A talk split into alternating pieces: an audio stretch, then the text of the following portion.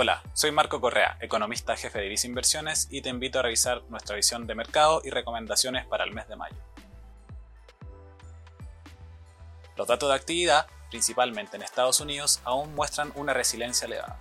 Así, la tasa de desempleo de este país se mantiene bajo su promedio histórico, lo que estaría ayudando a sostener el consumo. Es por ello que si bien la inflación ha estado retrocediendo, aún se mantiene lejos de su meta que en el caso de Estados Unidos es de 2%.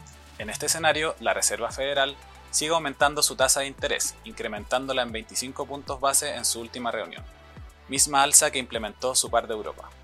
Por otro lado, se mantiene la preocupación en los mercados por la situación del sistema bancario, como reacción a la crisis gatillada por el Silicon Valley Bank y el banco Credit Suisse.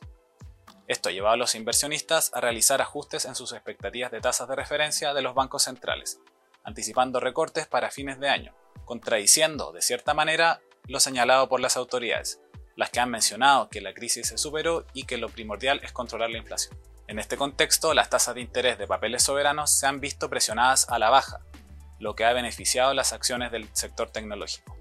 Así, los índices accionarios como un todo mostraron rendimientos positivos, pero a nivel sectorial las acciones de los bancos presentaron retornos negativos, en especial aquellas instituciones de menor tamaño.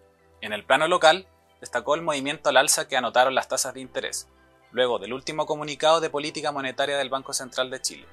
Y es que las autoridades señalaron que la economía estaría mostrando una mayor resiliencia, lo que haría que la inflación disminuya a un menor ritmo. Así, el primer recorte de la tasa de política monetaria se aplazaría hasta el tercer trimestre del año, mientras el índice accionario IPSA dio cuenta de una variación positiva que fue impulsada por los sectores bancario y sanitario.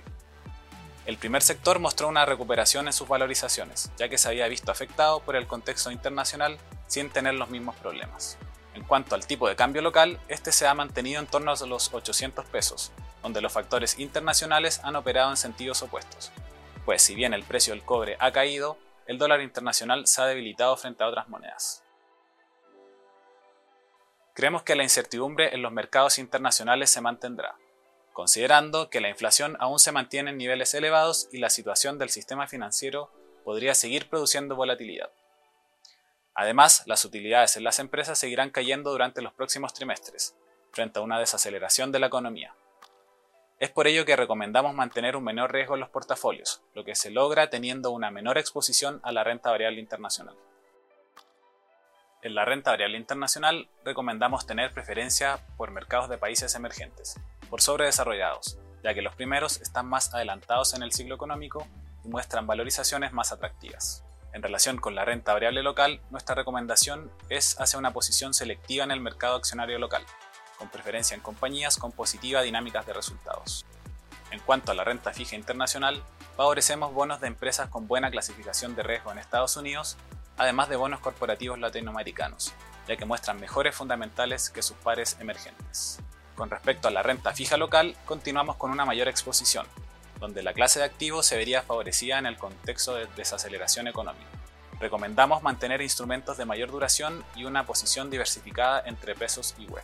Finalmente, si quieres saber más sobre nuestras recomendaciones, te invitamos a suscribirte a Invertir Simple by Visa Inversiones en Spotify y YouTube.